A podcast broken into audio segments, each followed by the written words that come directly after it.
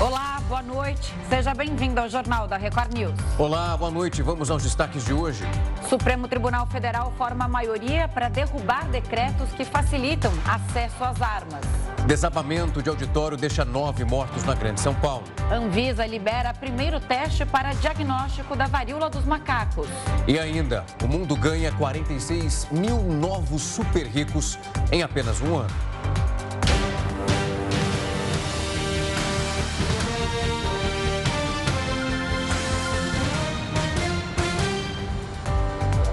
Um desabamento na cidade de Itapecerica da Serra, na Grande São Paulo, deixou nove mortos e 31 feridos. O acidente ocorreu nesta manhã dentro de uma empresa de containers. Pelo menos 31 pessoas ficaram feridas, segundo o Corpo de Bombeiros. Ainda segundo a corporação, cerca de 64 trabalhadores estavam em reunião em um galpão da empresa quando a laje do local desabou. A área tem 10 mil metros quadrados. A dificuldade é a segurança, o local é inseguro, ainda muita coisa pendurada. Tudo indica que foi um problema na laje. Dezenas de pessoas ficaram soterradas. Das 31 que foram socorridas, pelo menos três em estado grave. A Polícia Militar informou que havia cerca de 100 pessoas na empresa no momento do desabamento. As vítimas foram levadas para dois hospitais da região. A Prefeitura de Itapecerica da Serra decretou três dias de luto. O Supremo Tribunal Federal formou maioria para manter a suspensão dos decretos do presidente Jair Bolsonaro e que facilitam a compra e também a venda de armas. O repórter Alessandro Saturno permanece em Brasília e tem as informações dessa decisão. Boa noite, Saturno. Olá, Rafael. Boa noite para você, para Camila e a todos ligados aqui na Record News. Bom, nós estamos aqui em frente ao Supremo Tribunal Federal, né, na Praça dos Três Poderes, justamente acompanhando essa votação importante. Uma votação que acontece no plenário virtual do STF. Até agora já votaram oito ministros e o placar é 7 a 1. O único contrário a essa restrição foi o, menino, o ministro Cássio Nunes Marques. Bom, os posicionamentos dos demais ministros, eles devem ser apresentados até a meia-noite de hoje. O relator das ações que questionam esses decretos do presidente Jair Bolsonaro, o relator é o ministro Edson Fachin, ele disse que realmente tem que haver essa restrição para a compra de armas e munições, tendo em vista o aumento do risco de violência política nesse período. A previsão é que os ministros do Supremo Tribunal Federal, eles analisem, depois que passar nesse período eleitoral, novamente esse tema, para dizer se essa restrição ela será ou não permanente. Agora, informação importante é que todos os ministros que votaram né, com o relator pela restrição, eles também pediram aí que essa restrição para a compra de alguns tipos de armas, ela também se estenda no caso de interesse da segurança pública ou ainda em caso de defesa nacional. Justamente para esses dois casos, eles optaram por ampliar ainda mais essa restrição e como vocês já disseram, já a maioria para restringir os decretos. O presidente Bolsonaro, que está lá, está em Nova York, né, discursou aí na Assembleia da ONU, pelo menos por enquanto ainda não falou sobre essa decisão do Supremo Tribunal Federal. Camila, Rafael. Obrigada, viu, pelas informações, Saturno. Até mais. Bom, e o Saturno falou né, da viagem a Nova York do presidente Bolsonaro. Após a viagem a Londres para prestar homenagem à Rainha Elizabeth II, Bolsonaro seguiu para Nova York, onde participou da Assembleia Geral da ONU. A gente fala sobre isso com Heródoto Barbeiro. Heródoto, ótima noite para você. E aí, com a ausência do Bolsonaro, quem assumiu a presidência? Né? O Lira também viajou com Bolsonaro, o Mourão também não está. E aí, como é que fica? Ô, Rafa, nós temos uma apresentadora nova no jornal hoje. Você sabia que assim que ela chegou hoje eu cobrei, viu? Cobrei. Essa foi boa. Saudade de vocês. Igualmente, querida Camila. Camila, sabe uma coisa curiosa? Precisa dizer, onde é que está escrito que quando o presidente do Brasil viaja, tem que assumir alguém no lugar dele? Ah, deve estar escrito na Constituição brasileira. Olha, os amigos e amigas que estão acompanhando o nosso jornal, pode abrir a Constituição do Brasil, pode abrir o Google. Pergunta lá para o Google se existe alguma lei, se existe alguma, algum artigo da Constituição brasileira que diz que quando o presidente viaja tem que assumir alguém. Não tem isso escrito lá. Não está na Constituição brasileira. Não está, não está. E por que a gente faz isso? A gente faz isso porque é uma tradição. Eu dizer, mas para um pouquinho. Há necessidade realmente de um vice assumir, ou de alguém assumir? Eu acho que não, principalmente nessa época que nós estamos vivendo, que a comunicação é muito fácil, muito simples. Você tem internet no mundo inteiro, você tem o celular pegando no mundo inteiro, você tem o simples, não há necessidade. E outra coisa, esse negócio de troca um, bota um, tira outro, bota outro, isso custa dinheiro. E, consequentemente, isso vai para o nosso bolso. Não há necessidade alguma do presidente da República passar o governo para alguém porque viajou para o exterior. Se a gente tomar como exemplo os Estados Unidos, que são uma república mais antiga do que a nossa, nunca, nunca o presidente dos Estados Unidos passou para o vice, a não ser em caso de morte.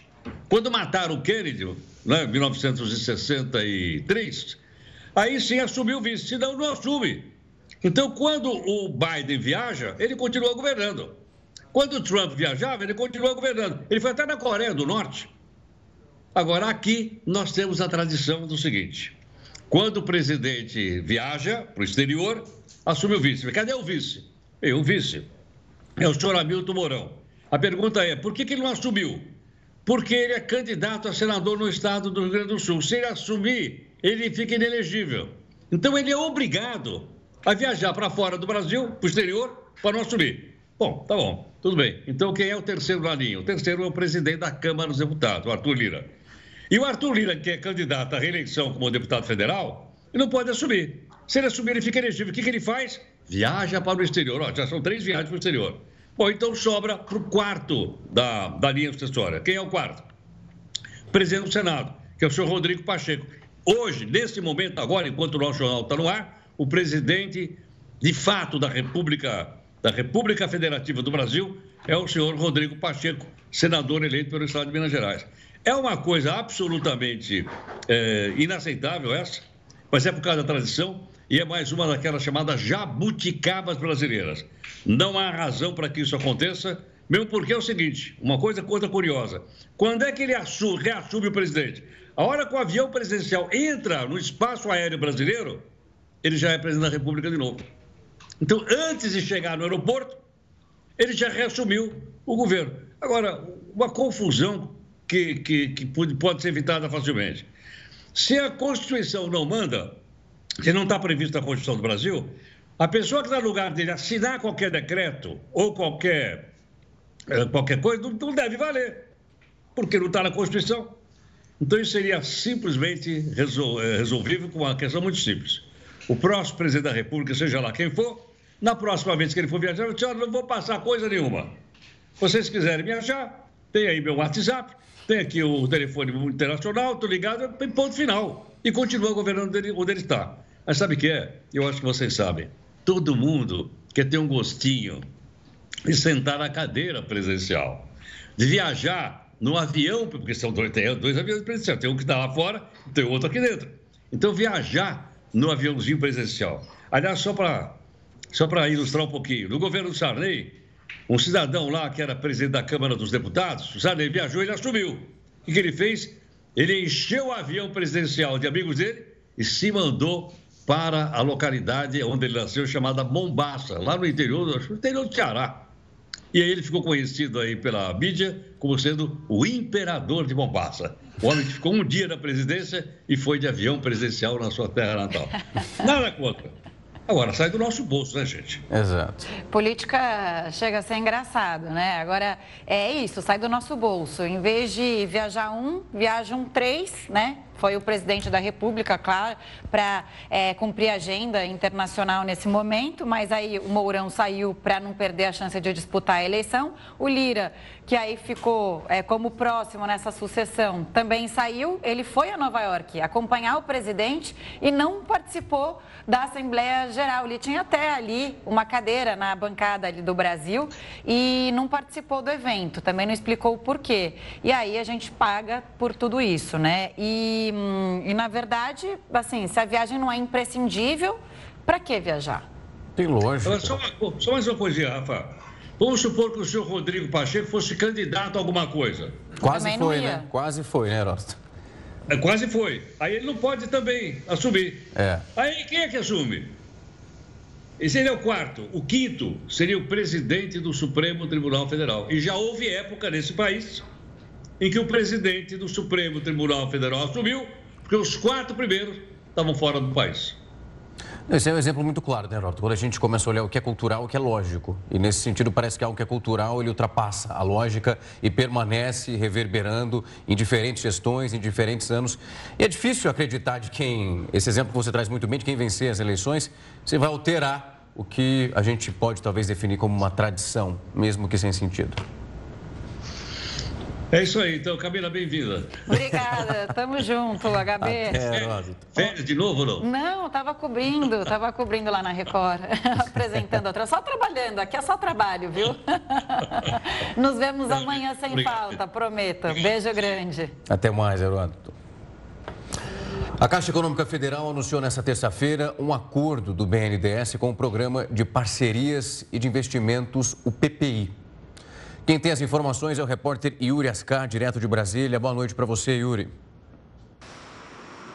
Boa noite, Camila, Rafael, boa noite a todos. O objetivo da Caixa é ampliar investimentos em infraestrutura em todo o país. O primeiro passo é capacitar servidores municipais e estaduais com cursos à distância sobre como funcionam as parcerias público-privadas a partir deste mês. A Caixa também vai convocar empresas para melhorar a iluminação pública e a coleta de resíduos em cidades com mais de 80 mil habitantes. A expectativa é diminuir o consumo de energia em 60%. Na área de reciclagem, a meta é reduzir problemas ambientais e acabar com os lixões. A vice-presidente de governo da Caixa, Tatiana Tomé, explicou a importância do projeto. O objetivo é alavancar mais a infraestrutura do país, principalmente nesse, nesses setores é, que são típicos municipais, e garantir, então, a, a maior geração de emprego e renda nesses municípios. O Copom, Comitê de Política Monetária do Banco Central, começou hoje a definir a nova taxa básica de juros, a Selic. Na última reunião, em agosto, o Copom tinha admitido a possibilidade de encerrar a sequência de altas. Alguns analistas acreditam na manutenção da Selic em 13,75% ao ano. Se a taxa subir, será a 13ª alta seguida. Entre outros efeitos, o aumento da Selic desacelera a economia, mas segura a alta da inflação. O Ibovespa garantiu a segunda alta consecutiva, isso na sessão dessa terça-feira. Apesar do mercado financeiro estar cauteloso por causa de um possível aumento na taxa de juros nos Estados Unidos, o principal índice da Bolsa Brasileira foi na contramão do mercado americano e subiu 0,62%, chegando aos 112 mil pontos. O dólar comercial recuou 0,25%, terminando o dia sendo negociado a R$ 5,15. O furacão Fiona evoluiu para a categoria 3 nesta terça-feira. A velocidade dos ventos chegou perto de 185 km por hora, o que já provoca condições de ciclone. O Centro Nacional de Furacões dos Estados Unidos disse que o fenômeno deve ficar ainda mais forte nos próximos dias, o que preocupa muito. Até agora foram registradas duas mortes, uma delas foi em Guadalupe, no Caribe, onde um homem teve a casa destruída. A outra aconteceu na República Dominicana, quando a vítima tentava derrubar uma árvore para se proteger da tempestade. O presidente do país declarou três províncias do leste como zonas de desastre. Enquanto isso, Joe Biden classificou o estado de emergência em Porto Rico. Uma denúncia feita por mais de 200 ONGs mostrou que uma pessoa morre de fome a cada quatro segundos no mundo inteiro. Organizações de 75 países assinaram uma carta aberta para expressar indignação com a alta do número de pessoas que sofrem com a falta de comida. O texto coincide com o início da reunião da Assembleia Geral da ONU, que acontece em Nova York. Líderes políticos e representantes da sociedade civil estão presentes no evento. De acordo com as ONGs, uma pessoa morre de fome no mundo a cada quatro segundos. Elas explicaram que o cálculo é feito com base no relatório mundial sobre a crise alimentar, divulgado em setembro. São mais de 166 milhões de pessoas na categoria de crise aguda, 38,6 milhões em emergência e 481 e 500 passam fome. Se as taxas de mortalidade por categoria forem aplicadas, isso significa que ocorrem de 7 a 19 mil mortes ao dia pelo problema. Pacientes que precisam de um transplante de órgão que estão tendo que esperar mais pela doação. Só em Minas Gerais, o tempo de espera cresceu quase 50% este ano. Quando estava com 25 anos de idade, Margarida descobriu que só tinha um rim. Com o passar dos anos, ela teve algumas complicações, começou a fazer tratamento na Santa Casa e hoje faz diálise enquanto espera por um transplante. Em casa, todas as noites eu fico durante 10 horas mais ou menos é, na máquina para fazer essa, essas trocas, que são feitas cinco trocas durante a noite. O trabalho que o rim não consegue fazer, no meu caso, a máquina faz. Segundo dados do MG Transplante, o ano ainda nem terminou e a lista de espera por um órgão já é 45% maior do que em 2021. 6 mil pessoas estão na lista de espera em Minas até agora. O ano passado fechou com mais de 5.600. Em 2021, foram realizados pouco mais de 1.700 transplantes em todo o estado.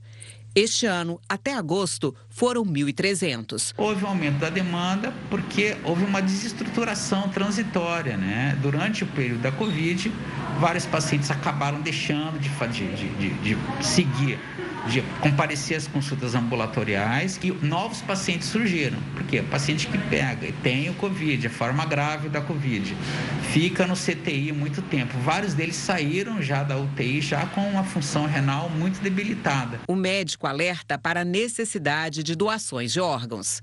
A solução para isso é um conjunto, não somente do esforço dos hospitais, procurando elucidar a população da necessidade de doação, né, as pessoas que eventualmente precisam, que tenham um doador vivo, a gente incentive que essas pessoas doem também. Ao longo de anos de profissão, o especialista ainda se emociona quando lembra de pacientes que ganharam um novo órgão. Você acaba mudando assim a vida de várias pessoas, pessoas que não conseguem enxergar vão conseguir enxergar, as pessoas que iriam morrer de insuficiência cardíaca vão ter um coração novo. As pessoas podem sair da diálise. A gente brinca assim que são dois aniversários deles e dos transplantes. E você vai ver que a Anvisa aprovou o primeiro teste para diagnosticar a varíola dos macacos. O Jornal da Record News volta já com essa e também as outras notícias.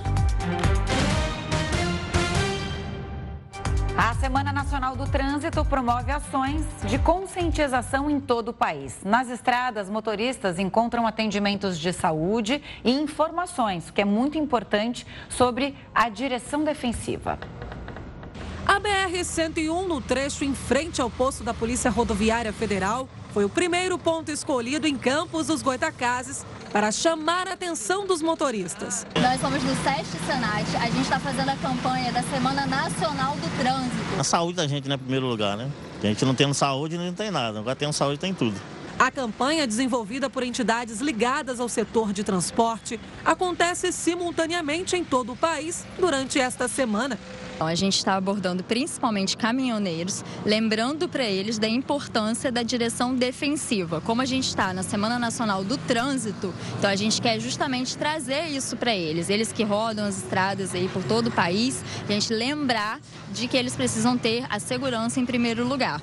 Segundo estudos, conduzir um veículo com um estado emocional abalado pode aumentar em até 10 vezes as chances de se envolver em um acidente de trânsito, o que tornam essenciais ações que promovam mais qualidade de vida dos motoristas. Com essas campanhas, a gente faz é, a orientação preventiva para que se reduza né, acidentes, algo dessa natureza. No ano passado, foram quase 31 mil vítimas fatais no trânsito, segundo dados preliminares do Ministério da Saúde.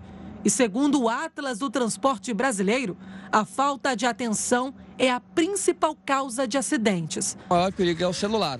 Até para mim mesmo, se policiar mesmo, diminuir, que de vez em quando a gente dá uma, dava uma olhadinha, hoje a gente cada vez se procura na menos. Mas acho que o mal do trânsito hoje é o telefone. A Assembleia Geral da ONU começou nesta terça-feira. Dentre os assuntos abordados, o principal foi a guerra na Ucrânia e também as consequências desse conflito para o mundo. Seguindo a tradição, o presidente Jair Bolsonaro foi o primeiro a discursar na Assembleia. Desde 1955, o Brasil abre a sessão de discursos na ONU e esta foi a quarta fala de Bolsonaro. Durante o pronunciamento, o chefe do executivo brasileiro falou sobre a situação econômica do país, o combate à corrupção, implementação de programas sociais e defendeu um cessar-fogo na Ucrânia. Já o chefe da ONU fez um discurso alarmante, destacando os problemas que o mundo passa atualmente, como guerras, aquecimento global e crise econômica.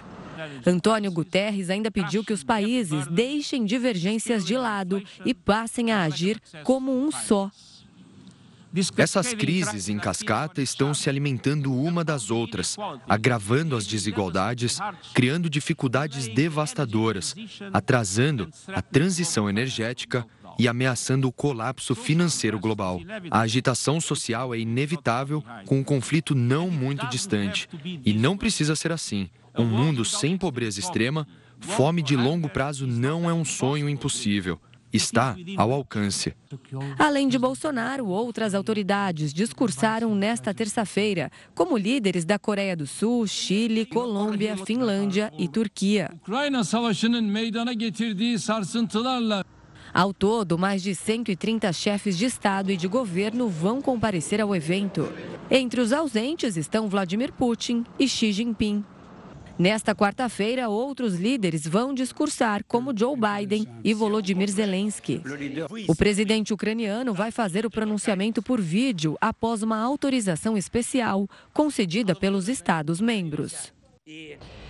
E a gente continua a falar sobre esse primeiro dia de Assembleia Geral da ONU. Para fazer uma análise dos principais temas discutidos, recebemos aqui no Jornal da Record News o Emanuel Pessoa, que é advogado especializado em Direito Econômico Internacional. Doutor Emanuel, boa noite, bem-vindo. Começando então pelo discurso do presidente Bolsonaro.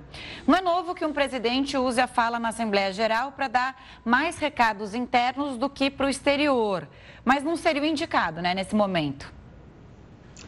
Na verdade, o momento ali, tradicionalmente, o Brasil, por abrir a Assembleia Geral das Nações Unidas, é o momento em que o Brasil apresenta suas percepções sobre o mundo. Mas, historicamente, todos os presidentes brasileiros têm utilizado o palanque das Nações Unidas para falar dos seus governos e para mandar mensagens ao exterior sobre o Brasil, uma espécie de prestação de contas. Então, por mais que seja apropriado ou inapropriado, já está na tradição política brasileira que todos os nossos presidentes têm feito isso. Doutor, é um prazer recebê-lo aqui. Boa noite agora da minha parte. Quando nós analisamos, de fato, os líderes que hoje tiveram o espaço para proferir o seu discurso, me chamou muito a atenção Emmanuel Macron. Ele teve um discurso muito enérgico ali em relação às falas, muito voltado praticamente todo o discurso redigido por ele era voltado para a guerra entre Rússia e Ucrânia. E ele é também, mostra muita energia quando faz uma pergunta para os presentes se fosse o país de cada um deles no lugar da Ucrânia. Como eles reagiriam e se eles gostariam de um apoio também dos seus pares. É de fato um momento muito decisivo e também os próximos discursos, todos eles possivelmente serão embasados nessa mesma força? O fato é que o Macron, ele há muito tempo tem tentado se firmar como uma grande liderança europeia, principalmente depois que Angela Merkel deixou o governo da Alemanha, foi substituída pelo Olaf Scholz ah, o Macron acaba se tornando esse líder europeu, porque o Scholz ainda não conseguiu imprimir a sua marca e não tem assim a mesma unanimidade, digamos, que a Merkel conseguiu ter pela consistência dela ao longo dos anos na Europa. Então é normal que esse discurso mais agressivo venha do Macron. Inclusive, é muito difícil para a Europa retroceder no seu apoio à Ucrânia nesse momento e por por isso, ele precisa ser muito duro para tentar convencer mais países a pressionar a Rússia, porque se a guerra se prolongar da maneira que está, o preço da energia na Europa vai continuar alto e isso vai afetar fortemente os habitantes da Europa no inverno que se avizinha no hemisfério norte. Tanto é assim que o preço da energia na Europa já aumentou mais de 400% nos últimos 12 meses. Inclusive, até mesmo a Suíça está analisando criminalizar o aquecimento a uma temperatura superior a 19 graus em dezembro e janeiro. Então, é natural que o Macron faça esse discurso e isso é o tom esperado dos países da Europa Ocidental. O presidente da Turquia né, se colocou na Assembleia Geral da ONU como negociador ali entre Rússia e Ucrânia. É, destacou o papel de importância, mas disse que mesmo que se chegue a um acordo, não vai ter vencedor nisso, né? É, na, na verdade, todos vão perder. Isso eu achei interessante. Eu queria também que o senhor falasse sobre a expectativa para é, a fala amanhã do Biden e também do próprio Volodymyr Zelensky. Veja bem, na verdade existe sim um vencedor muito claro nessa situação da guerra da Ucrânia. O vencedor é a China. Por que, que a China é a vencedora? Porque a China está comprando o petróleo da Rússia muito mais barato, o petróleo está sendo vendido pela Rússia a um preço altamente descontado para a China e para a Índia. Fez com que vários países percebessem que, embora o Ocidente ainda tenha força de impor sanções econômicas, essas sanções não foram tão devastadoras para a economia russa como se imaginava. Mostrou também que a China ali é o país para o qual toda aquela região está olhando. Então, todo mundo olhando o que a China iria fazer em relação ao conflito. Então, sim, a China é uma grande vencedora. E o desligamento de alguns bancos da Rússia do sistema SWIFT, sistema de transações internacionais, poderia ter tido consequências muito piores se tivesse havido um desligamento completo da Rússia, porque isso estimularia que mais países aderissem mais rápido a um sistema é, elaborado na China. Então, sim, a China é a vencedora desse conflito. Os europeus os os cálculos, porque no final do dia, embora a Rússia esteja sofrendo dezenas e centenas de bilhões de dólares é, em reservas internacionais congeladas e em perdas econômicas com a queda do PIB desse ano, fato é que os países europeus estão pagando muito mais caro com o aumento do custo da energia e com a recessão que vai atingir os seus países. Doutor, a gente estava vendo quando o senhor falava imagem do Guterres e é esse ponto que eu quero pegar. Nós acompanhamos em diversos anos como a questão climática foi colocada como um fator central em relação ao balizamento e o discurso de cada líder. Esse ano, tanto Guterres como o presidente Bolsonaro, eles analisaram pontos, o presidente brasileiro falando do que foi produzido aqui e o Brasil ajudando a sanar a fome. Do outro lado, na abertura, nós tivemos antes Guterres falando justamente a fome nesse momento e como a guerra na Ucrânia tem contribuído para esse fator. É possível, além, obviamente, dessa situação da guerra reverberar em todos os discursos, também essa questão da alimentação em relação ao mundo, ocasionado e também reforçado pela guerra na Ucrânia, ser um fator decisivo na Assembleia desse ano?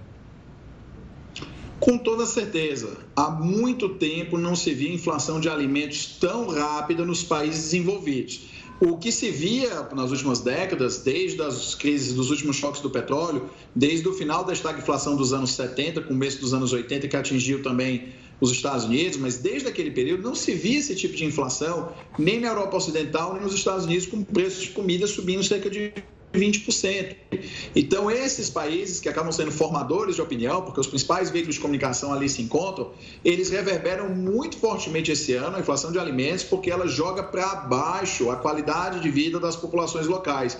Então, os cidadãos americanos hoje, eles consomem menos ou precisam gastar muito mais para consumir a mesma quantidade de calorias e nutrientes que dois anos atrás. Então, tanto a pandemia, que gerou problemas de logística e jogou para cima o preço das commodities, quanto a guerra na Ucrânia, que desorganizou a exportação de grãos daquela região, que também é uma grande produtora, fez com que o preço dos alimentos subisse. Isso gera pressões fortíssimas nas economias envolvidas e é suficiente para gerar um descontentamento generalizado da população. Você veja que mesmo a economia americana crescendo ano passado mais de 6%, a popularidade do Joe Biden está mais baixa do que estava a popularidade do Donald Trump no seu ponto mais baixo, porque a inflação de alimentos é tão elevada que ela simplesmente faz com que as populações estejam revoltadas com todos os governos de plantão e uma inflação de alimentos que deve ficar, segundo uma previsão da própria ONU, né? Que os, o preço dos alimentos não deve cair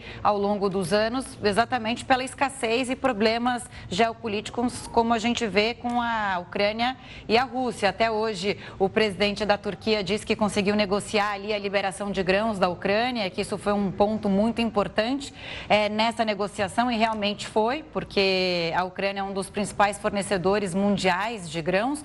Agora, o que eu queria destacar aqui, ainda falando de Rússia e Ucrânia, é esse referendo que a Rússia vai fazer nos próximos dias para tentar anexar a região de Donetsk à, à Rússia. Como o senhor vê esse referendo e o que esperar depois? Ele pode ser contestado? É, vamos lá. O grande problema de contestar o referendo é a pergunta que Stalin fez em relação ao Papa. Quando o Papa criticou Stalin, Stalin perguntou quantas divisões tem um Papa. Divisões seriam é, quantidade de tanques, é um, um, determinado número de tanques de guerra forma uma divisão. Então, obviamente, sem o poder militar para se contrapor efetivamente ao referendo promovido pela Rússia, o que vai acontecer são apenas reclamações. Então, a Rússia vai se basear no fato de que ela tem uma ocupação militar da região, que tem uma, naquela região Donetsk e Luhansk, tem uma, praticamente a maioria, né, pouco mais de 50% da população são russos étnicos. Então, o governo da Rússia vai aproveitar e fazer o referendo e alegar que aquela anexação que ela vai fazer daqueles territórios à Federação Russa é uma anexação que decorreu da vontade das populações legais. E a partir do momento que a Rússia reconhece aqueles territórios como parte do seu Estado, ela fica na seguinte situação: qualquer tentativa da Ucrânia de retomar aqueles territórios é considerada uma incursão em território russo e autoriza que a Rússia passe da fase de mobilização para uma operação especial para uma fase de guerra declarada, que autoriza orçamentos militares distintos, recrutamento, treinamento, emprego de outro tipo de arma, mudança de jurisdição então, os russos querem fazer isso para mudar também a fase da guerra e para consolidar uma ocupação de fato, que já vem da região de Luhansk e Donetsk há muitos anos, desde a invasão passada da Ucrânia, para consolidar aquilo do ponto de vista jurídico. Uhum. Doutor, foi um prazer recebê-lo aqui para esclarecer, explicar esses pontos que nós vamos acompanhar. Claro que isso vai tocando em outras realidades e nós acompanharemos também como isso reverbera em diferentes circunstâncias. Mais uma vez, muito obrigado, doutor. Foi um prazer recebê-lo aqui conosco. Obrigado, pessoal. Boa noite. Fiquem com Deus. Até mais. Boa noite. O Japão reduziu os níveis de alerta por causa da passagem de um tufão. É um risco. O Jornal da Record News volta já. Estamos de volta e o estado do Rio de Janeiro registrou a menor taxa de homicídios em 31 anos. Quem tem mais informações ao vivo sobre esses números é o repórter Pedro Paulo Filho. Oi, Pedro, boa noite. Suas informações. Pois é, Camila, esses dados que foram divulgados hoje pelo Instituto de Segurança Pública. Uma boa noite para você, boa noite, Rafael, e a todos que acompanham o Jornal da Record News. De acordo com o ISP, de janeiro a agosto desse ano, o número de taxa de homicídios dolosos foi registrado aí uma queda de 11% de janeiro a agosto na comparação com o mesmo período do ano passado. Só nesse ano foram registradas 1.994 ocorrências. E de acordo com o ISP, esse é o menor número desde o início da série histórica, quando o governo do estado começou a fazer esse tipo de conta em 1991. E aí eu também trago outros destaques do relatório que foi divulgado hoje pelo Instituto de Segurança Pública. Um deles é de mortes violentas, engloba diversos tipos de ocorrências de assassinatos, inclusive foram 2.994 casos de mortes violentas. Isso representa uma queda de 11,5% de janeiro a agosto, na comparação com o mesmo período do ano passado. E os roubos também caíram 12,5% esse ano. Foram 71.214. Bom, por outro lado, ainda há outros crimes que demandam atenção, principalmente porque eles cresceram e muito aqui no Rio de Janeiro. A gente está acompanhando essa volta à normalidade depois da pandemia, depois das restrições que a gente viveu. A gente também acompanha alguns crescentes números na taxa de criminalidade. Trago dois destaques. O primeiro são os furtos. Quando você não percebe que está sendo assaltado, esses furtos eles cresceram 46,5% de janeiro a agosto desse ano. Foram mais de 107 mil ocorrências registradas nas delegacias de todo o estado.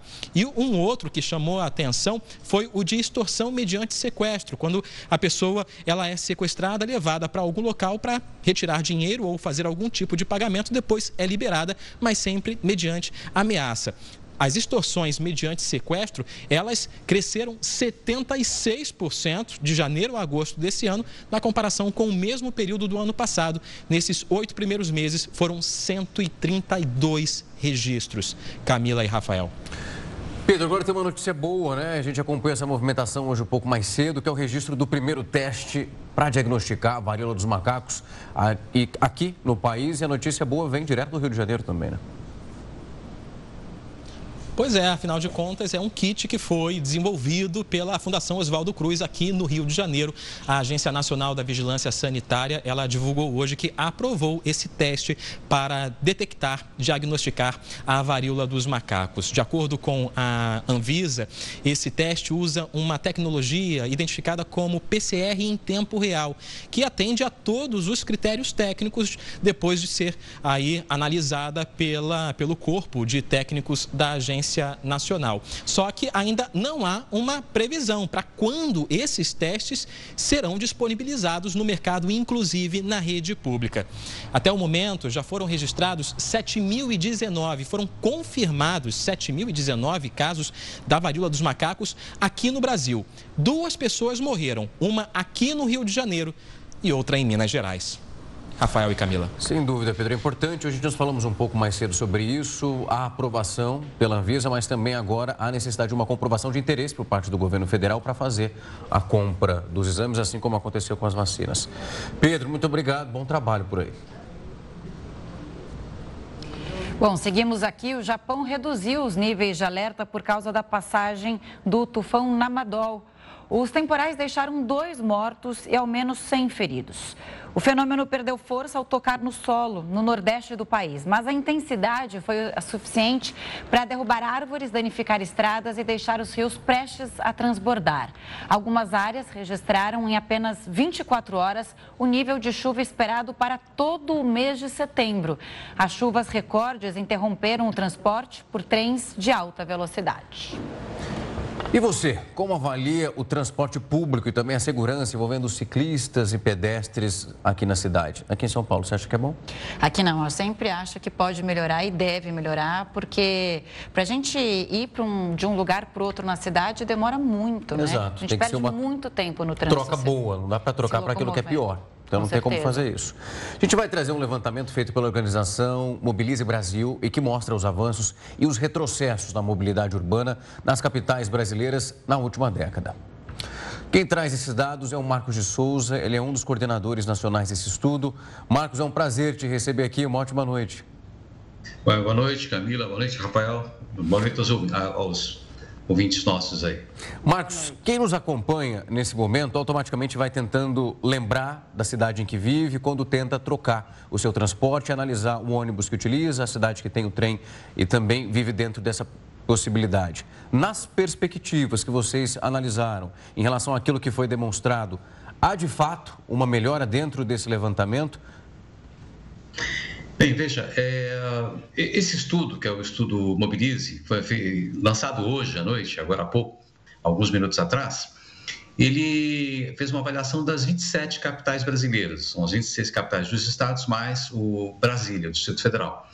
E ele, de alguma maneira, tenta atualizar aquilo que nós fotografamos há 10, 11 anos atrás, quando o Mobilize começou suas atividades, em 2011. Nós fizemos um estudo semelhante naquela época com 14 capitais, que eram as, as, as cidades que eh, estavam próximas da, de, de, de ser sedes da Copa do Mundo. E resolvemos fazer agora, porque também eh, em 2022 completam-se 10 anos da Política Nacional de Mobilidade Urbana, que é, uma, é aqui é uma lei nacional, uma lei federal, que é, redefiniu a maneira como as cidades devem é, estruturar os seus é, equipamentos de mobilidade. Quando a gente fala de equipamentos de mobilidade, a gente está falando desde a calçada, por onde você sai da sua casa e vai até o ponto do ônibus, até o metrô, até o trem, até o ônibus, enfim, a, a bicicleta, toda a infraestrutura. E o que a gente verificou é que uh, mudou um pouco, digamos assim, a compreensão dos gestores públicos em relação à necessidade de priorizar o transporte público em relação ao automóvel. Quer dizer, hoje, na maior parte das capitais, você tem uh, praticamente uh, eh, 70% das vias ocupadas por automóveis de uso privado, particular. E uh, esses automóveis transportam aproximadamente 30% das pessoas que circulam nas cidades. Então, uh, tem um desequilíbrio aí. Na verdade, o, o, a prioridade deveria ser dada ao transporte público, que carrega muito mais gente, não é? Uh, no, no, e, e criando-se faixas, criando-se corredores especiais.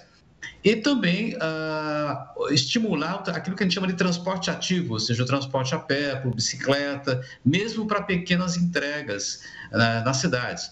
Com isso tudo, a gente teria uma redução de trânsito, a gente teria uma redução de poluição, de ruído e uma melhora, ah, de forma geral, nas cidades. Mas isso não aconteceu ah, até agora, nesses 10 anos. O que houve foi, digamos assim, uma tomada de consciência da maior parte dos gestores públicos. Mas pouquíssimas cidades, de fato, mostraram avanços significativos. O que é uma pena, né? Agora, a conscientização do poder público já é um primeiro passo para que haja essa melhora na mobilidade em todas as capitais, as grandes capitais do Brasil. Sem dúvida. Até porque, eu estava comentando aqui com o Rafa antes é, da gente entrar no ar, que com certeza, se a gente tivesse mais opções, você poderia deixar o carro em casa, né? É, as pessoas que é, às vezes pegam transporte público, se elas tivessem é, mais condição e mais proteção, segurança em andar na rua, com calçadas é, adaptadas e tudo mais, com certeza, se, se desse, se fosse um período, um trajeto curto, elas optariam em não gastar dinheiro e ir a pé. Então, quer dizer, está é, é, tá tudo meio ligado e falta vontade agora de fazer, né? Não, não, não, adianta só a conscientização. Alguma coisa tem que ser feita. É, a gente teve uma coisa interessante, nós fizemos uma, também uma. Esse, é, o trabalho foi feito com, com base em dados que foram obtidos a partir das prefeituras e dos governos estaduais, mas também uh, com avaliações de campo, ou seja, a gente teve colaboradores nas capitais que saíram à rua e mediram, analisaram os sistemas de transporte da cidade, desde a calçada, a ciclovia, a bicicleta pública, aquela bicicleta que a gente pega, enfim, para uso assim eventual, né? Ah, mas também a integração desses transportes, o transporte público, o conforto, até o carro de aplicativo, até o sistema de carro de aplicativo foi avaliado. E o que se notou é que, de fato, eh, você tem muitas desigualdades na cidade. Você tem áreas nas cidades que são bem atendidas e tem áreas que não tem nada. Uhum. Então, mesmo nas cidades grandes, como São Paulo, Rio de Janeiro, Brasília, que são cidades com bastante recurso, a gente nota que existem uh, bairros completamente desassistidos. Uh, sem nenhum transporte, sem calçadas, sem ciclovias, sem bicicletas e com ônibus muito, muito ruins.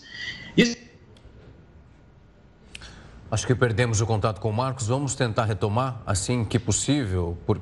Marcos, peço perdão, tivemos ali uma falha na conexão, mas já foi retomada. Vou pedir, por favor, continue o raciocínio. Então, é, se a gente tivesse, como uh, a Camila colocou, se nós tivéssemos fazer uma infraestrutura de transportes mais bem uh, elaborada, mais bem organizada, as pessoas tenderiam a deixar de fato o, o carro, em vez de enfrentarem o congestionamento, enfrentarem aquela loucura de todos os dias, de gastar combustível e perder horas no trânsito, optariam por metrô, por um trem rápido. Uh, as cidades que têm isso, uh, que oferecem isso, acabam circulando melhor. Mas a gente nota também que há ainda, digamos, por parte dos gestores públicos, uma visão ainda um pouco uh, tímida de fazer essa mudança, ou seja, de, de inverter a pirâmide. A, a Política Nacional de Mobilidade, ela prevê que no alto da pirâmide tem que estar os pedestres e ciclistas. Uhum. Depois disso, entraria o transporte público, depois o transporte de carga e, por último, o transporte individual. Uh, essa mudança é uma mudança difícil de operar e no mundo inteiro, hoje, as cidades tentam, uh, enfim, se reorganizar, se uh, refazer suas vias, refazer seus sistemas de transporte para que isso possa se dar. Mas não é um, é um processo que foi construído ao longo de todo o século XX, com prioridade ao automóvel. E hoje é, é, busca-se rever isso porque se sabe que apenas com o automóvel você não vai resolver o problema. Tantas vias, você pode fazer muitas pistas nas avenidas e tal, mas você, todas elas em pouco tempo estarão repletas de carros, gerando congestionamentos. Então, é, o transporte público seria a melhor maneira, a maneira mais eficiente de se transportar. Porém, tem vários problemas. Tem um problema de tarifação, ou seja, a tarifa muitas vezes é inacessível, acaba sendo às vezes mais vantajoso sair com uma motocicleta ou mesmo com um carro, em alguns casos, ou carro de aplicativo, do que com o transporte público. Ah, então, é necessário aumentar o subsídio ao transporte público, que é uma coisa que está sendo feita em várias cidades do mundo. São Paulo hoje tem alguma coisa em torno de 20% da tarifa subsidiada. Mas no mundo inteiro se faz isso hoje. Uh, hoje estava lendo que em, na Espanha, por exemplo, em Madrid, a área central é servida por ônibus elétricos gratuitos que circulam uh, em toda a região central uma forma de tirar uh, automóveis do centro da cidade. Então, um caminho seria esse. Uh, mas é necessário que os governantes tenham, e nós estamos agora num processo eleitoral, né, que os governantes, tanto o presidente como os, os governadores e, e o legislativo também, tenham coragem de uh, desenvolver políticas que mudem isso, que facilitem essa, essa transformação, porque isso pode gerar, inclusive, uma nova economia. Você pode ter uma economia toda baseada no transporte sustentável. Quer dizer, hoje as cidades dependem, tem muitos empregos, milhões de empregos que dependem do transporte é, privado, do automóvel. Mas a gente poderia mudar isso e criar uma nova economia que uh, desse emprego, gerasse emprego uh, em pessoas que vão tra trabalhar com uh, construção de ciclovias, refaz... enfim, melhoramento de calçadas, toda a parte cicloviária, transporte público. Isso poderia gerar muitos empregos também para as pessoas. Então, é, é uma mudança importante. Agora, Acho que perdemos a conexão com o Marcos mais uma vez. Bom, Marcos que deve estar nos acompanhando ali pelo televisor. Marcos voltou. Marcos, temos mais um, alguns segundinhos. Vou pedir para você, por favor, continuar seu raciocínio. Olha, então, é, eu acho que é interessante que as, as pessoas puderem entrar, então, é, no nosso site e obter esse estudo. Ele é um estudo que analisa cada uma das 27 capitais e tem uma visão geral também do Brasil. Uh, isso pode ser obtido no site www.mobilize.org.br. Vai estar disponível a partir de amanhã para download gratuito, as pessoas podem baixar, estudar, isso está aberto para qualquer pessoa. Uh, há lá também uma ferramenta interativa que permite o cruzamento dos dados das cidades, as comparações, de forma que, uh, enfim, é uma, é uma ferramenta que nós desenvolvemos para que as pessoas tenham ciência do que está acontecendo, das possibilidades de transformação e, com isso, até possam influenciar os gestores claro. públicos Informação sempre, sempre a melhor arma. Marcos, obrigada, viu, pela participação. Uma boa noite a você. Boa noite a todos. Obrigado aí pela, pelo papo. Até boa noite, Marcos. Até boa mais. Boa noite. A gente vê por esse estudo, né, Rafa, que é realmente uma falta de opção, né? Exato. Em 10 anos não houve avanço, não houve retrocesso, mas não houve avanço. Vamos ver se alguma coisa muda nos próximos 10 anos. E é uma cadeia super ligada que precisa funcionar de uma maneira que seja funcional e, de fato, que não dá para a gente vê um governante solicitando que as pessoas saiam de bicicleta, mas não há nenhuma estrutura e só em vias principais é fazer e não fazer. E o transporte público também é caro, né? Se você trabalha com, com transporte, seja é, motorista ou motorista de aplicativos, também Exato. sabe quanto custa a gasolina. Enfim, ia ser bom né? para todo mundo, é. Bom, o mundo ganhou 46 mil novos super ricos em 2021. O Jornal da Record News volta já já e te explica. Jornal da Record News está de volta e você vai ver que milhares de pessoas se reuniram em Porto Alegre para acompanhar o desfile Farroupilha. Esse evento voltou a acontecer depois de dois anos. O tradicional desfile de 20 de setembro voltou à Orla do Guaíba depois de dois anos de pausa por conta da pandemia. Muita gente chegou cedo para garantir um bom lugar na Avenida Edivaldo Pereira Paiva. A banda centenária da PM embalou a comemoração.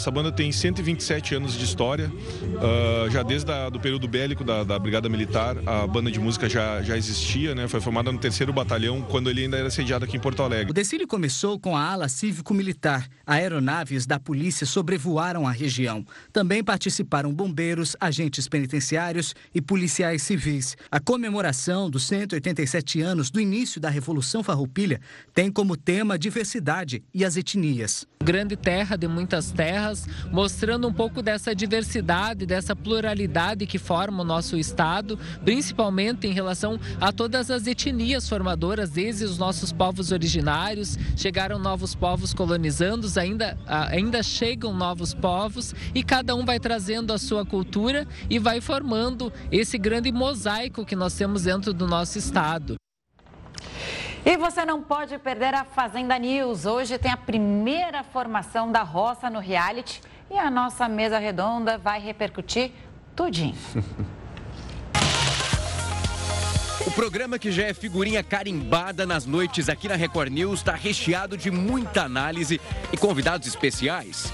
Ontem, o apresentador Leão Lobo, o surfista Flávio Nakajima, vencedor da última temporada do Ilha Record, e a jornalista do R7, Camila Giuliotti, comentaram muito sobre as polêmicas dos peões. Ah, esse aí era o meu maior medo na ilha. O que não pode acontecer, embora na primeira semana. E na fazenda deve ser a mesma coisa. E hoje tem formação da primeira roça da temporada.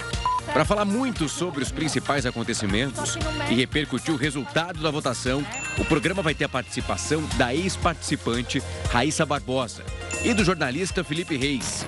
Então não vai perder. A Fazenda News começa logo depois de a exibição de A Fazenda na Record TV. Um helicóptero da Polícia Civil tombou no pátio do aeroporto Campo de Marte, em São Paulo. A cidade enfrentou uma chuva e uma ventania forte. Logo no comecinho da manhã, a aeronave virou na pista quando fazia um pouso. Cinco agentes que estavam no helicóptero sofreram ferimentos que são leves. O aparelho é avaliado em 4 milhões de reais pelo Centro de Investigação e Prevenção de Acidentes Aeronáuticos. As causas também do acidente estão sendo investigadas. E o caso da menina britânica Madeleine McCann, que desapareceu há 15 anos em Portugal, ganha um novo desfecho. No dia 3 de maio de 2007, Madeleine McCann, que tinha apenas 3 anos, desapareceu de um quarto no apartamento em que estava hospedada com a família na Praia da Luz, em Portugal. E até hoje não foi encontrada. 15 anos depois, a polícia portuguesa segue investigando o caso em busca de respostas. Nessa terça-feira, os pais de Medi perderam um processo contra um policial português no Tribunal Europeu dos Direitos Humanos. O recurso havia sido apresentado em 2017. Patrick e Kate, os pais da menina, consideravam que as declarações feitas pelo ex-policial sobre um suposto envolvimento deles no desaparecimento da filha minaram a reputação e a presunção de inocência. Em abril deste ano, os promotores portugueses afirmaram que um homem foi formalmente identificado como suspeito do caso. Em maio, um promotor alemão disse que se trata de um traficante de drogas de 43 anos que segue sendo investigado. 46 mil novas pessoas entraram para um grupo de super ricos no ano passado. É muito dinheiro. E essa concentração de riqueza também aumentou. Mais de 5 milhões de pessoas viraram milionárias em 2021, sendo 266 brasileiros. Segundo o texto, são 62 milhões de pessoas que terminaram o ano com mais de 1 milhão de dólares. Dentro desse grupo, há os que ainda têm mais dinheiro. 264 mil pessoas tinham no ano passado mais de 50 milhões de dólares, o que a instituição financeira classifica como super ricos, um aumento de 21% com relação a 2020.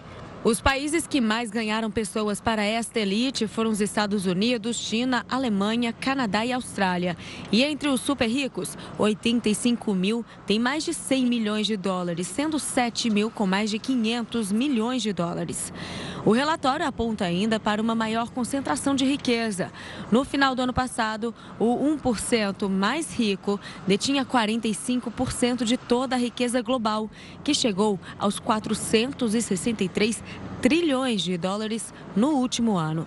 Mas apesar do crescimento, o banco acredita que em 2022 esse cenário pode ser revertido por causa da inflação, aumento da taxa de juros e queda no preço dos ativos.